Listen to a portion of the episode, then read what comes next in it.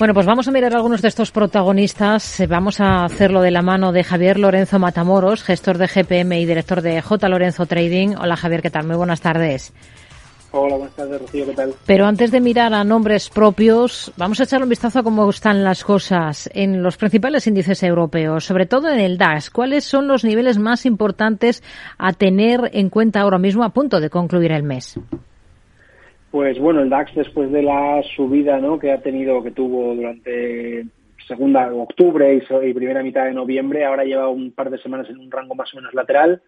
La zona de resistencia vigilada es la zona de los 14.000 580, 590 puntos aproximadamente y como zona de soporte tenemos la zona de los 14.140.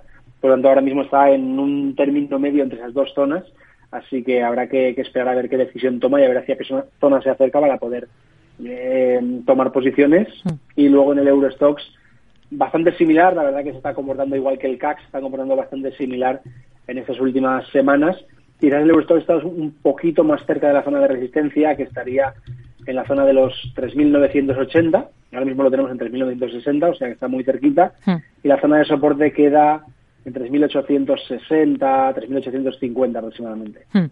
Eh, estamos mirando muy de cerca en estas últimas jornadas a una compañía como la francesa Casino. ¿Cuáles son sus niveles eh, clave? La compañía está en pleno proceso de desinversión en Brasil y está recortando con claridad en torno al 3%.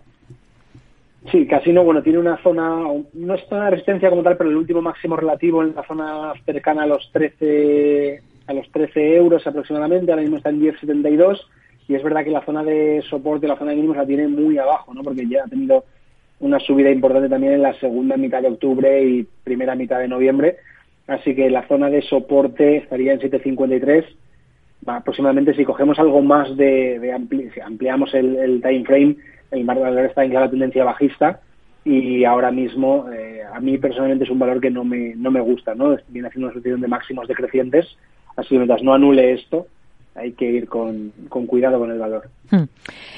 Tenemos en el punto de mira, lo hemos contado hace unos instantes, a Airbus y a Renault por su acuerdo para desarrollar tecnología híbrida eléctrica. ¿Por técnico cómo están estas dos compañías? Pues Airbus también lleva, viene subiendo los últimos, eso, mes y medio también, ahora ha frenado, bueno, hace dos o tres días tuvo una caída ahí de un 5 y pico por cien considerable, hoy, bueno, ha abierto con hueco alcista, está retrocediendo, yo creo que para, para pensar en la continuidad alcista que está trayendo en estos últimos dos meses, como comento, está en 108, tendría que superar la zona de los 115,50, si consigues superar esa zona de resistencia, creo que podría tener bastante recorrido al alza y, podría hacerlo bien, pero, pero falta ese ese pequeño empujón. Hmm. Y el caso de Renault que comentabas, también Renault sí que tiene una tendencia alcista más definida desde hace más meses, la verdad que lo está haciendo bien, o incluso subiendo un 3% y superando máximo anterior. Eh, ahora mismo, la zona clave para Renault, que está en 34,86, eh, la zona de resistencia clave está en 37,70, más o menos. Si consiguiese superar esa zona también, seguiría eh, manteniendo tendencia alcista y sería una buena opción para tener en cartera. Hmm. Sanofi es de las peores hoy en la bolsa francesa, está con recortes de más de, del 2%. ¿Qué visión tiene para este valor? Sanofi también, la verdad que lo está, bueno, lleva un año bastante complicado, o por lo menos desde abril sobre todo, ¿no? que fue cuando hizo máximo, lleva una caída importante, pero bueno, si nos sentamos en el corto plazo, eh, la zona está en 86 euros aproximadamente ahora mismo, la, superar la zona de los 88-30, 88-50. Ahí tiene una zona de resistencia de corto plazo que si la consigue superar podría ser un buen punto para, para incorporar el valor. Hmm. E.ON. Vamos a mirar al mercado alemán. Hay una cooperación de la compañía con una energética noruega para el almacenamiento de CO2 a escala industrial en el Mar del Norte. ¿Qué estrategia seguiría ahora mismo por técnico con la energética alemana, con E.ON?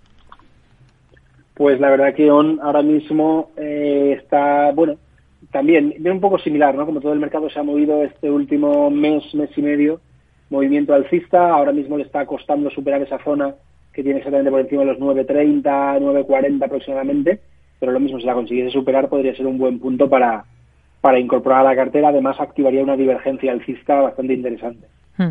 Es protagonista también de la jornada H&M, la firma sueca, porque planea eliminar alrededor de 1.500 puestos de trabajo en el marco del programa de la multinacional para reducir costes en la coyuntura económica actual. Por técnico, ¿cómo está ahora mismo el valor?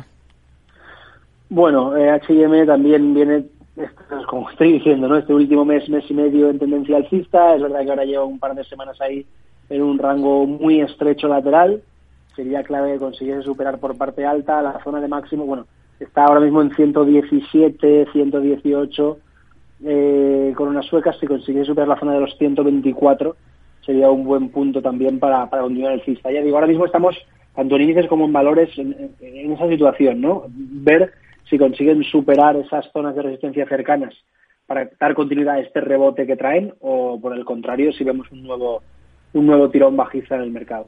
Javier Lorenzo Matamoros, gestor de GPM y director de J. Lorenzo Trading, gracias por su análisis con nosotros. Muy buenas tardes. Gracias a vosotros, Rocío. Un saludo para todos los oyentes.